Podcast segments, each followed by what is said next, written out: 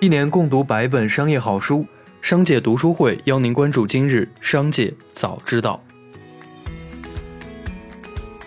首先来关注今日要闻。八月五日，微信恢复新用户注册。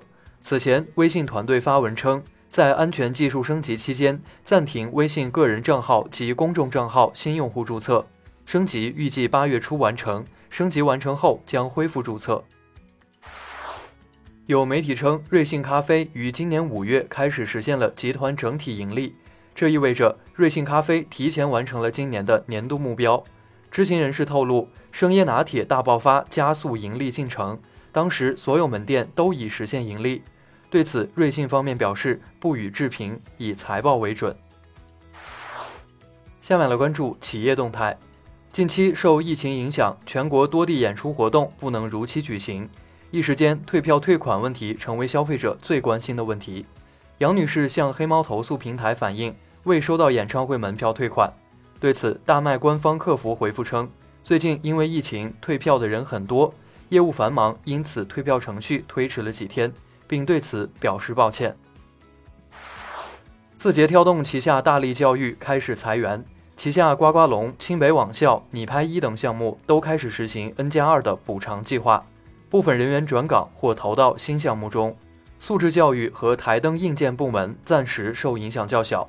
稍早时候，网传你拍一发的致家长一封信称，根据国家双减政策和相关规定，你拍一决定自二零二一年八月五日起全面暂停直播课业务，取消后续课程安排。上海市市场监管局网站显示，近日迪士尼商贸上海有限公司被行政处罚。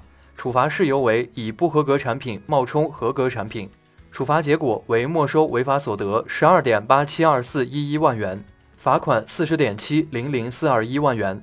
处罚单位为上海市浦东新区市场监督管理局。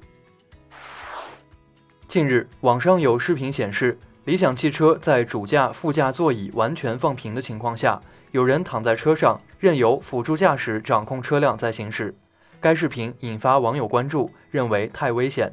理想汽车回应，注意到有车主在使用安全带卡扣等危险装置的情况下，错误使用理想汽车的辅助驾驶系统。对于这种情况，理想汽车坚决反对，并要求所有车主按照正确的方式使用辅助驾驶系统，在车辆行驶过程中双手不要离开方向盘。据媒体报道。卖买平台上有一位认证为网易云音乐项目经理的用户表示，他认识的一位阿里巴巴内部人士向其证实，淘宝八八 VIP 将于九月接入 QQ 音乐，进一步加大关联。八月五日，有传言抖音执行居家办公，引发是否存在疫情风险的猜测。对此，抖音表示是执行海淀区相关要求，执行百分之五十到岗率。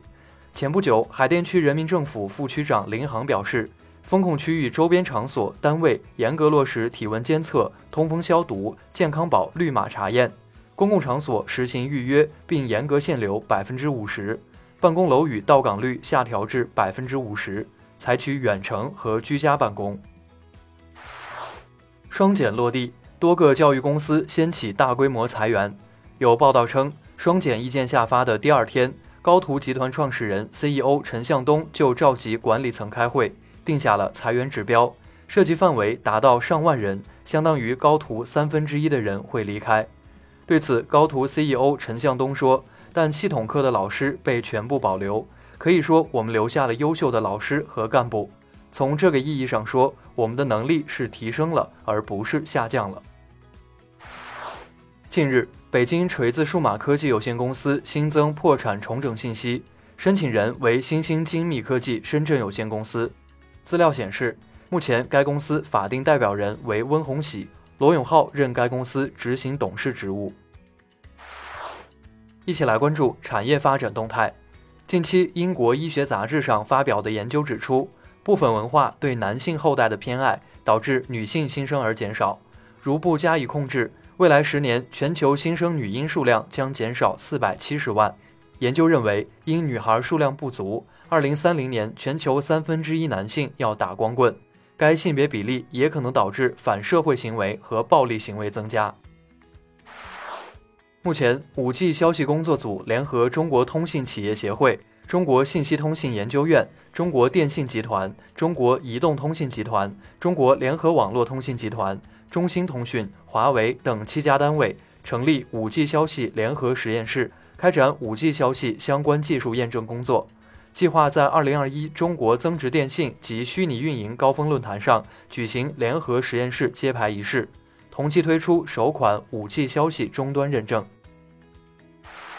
八月五日，有媒体发文称，北京明确五月三十一日后按规定生育三孩的，除享受国家规定的产假外，享受生育奖励假三十天，其配偶享受陪产假十五天。消息发布后。记者向北京市卫健委核实了解到，这只是过渡政策。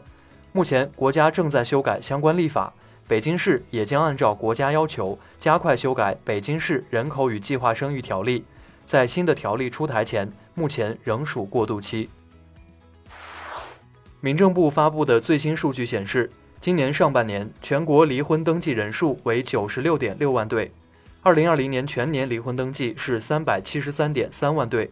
按一半算是一百八十六点五万对，二零一九年上半年离婚登记人数是二百零三点八万对。最后，我们来关注国际方面。据日媒，富士电视台考虑福原爱的知名度和乒乓领域的成就，不顾反对声音，选择她担任奥运解说。福原团队以此为筹码，且认为白天和夜晚需要坐班的时间过长，交涉出每天一百万日元（约五点九万元）。服装费另算的待遇，而一般奥运赛事解说员的酬劳为每天十万至十五万日元。特斯拉 CEO 埃隆·马斯克二零二零年收入六十六点五八亿美元，以压倒性优势在美国薪酬最高的 CEO 和高管名单中位居榜首。苹果公司 CEO 蒂姆·库克在二零二零年的收入为二点六五亿美元，排名第八。以上就是本次节目的全部内容，感谢您的收听，我们明天再会。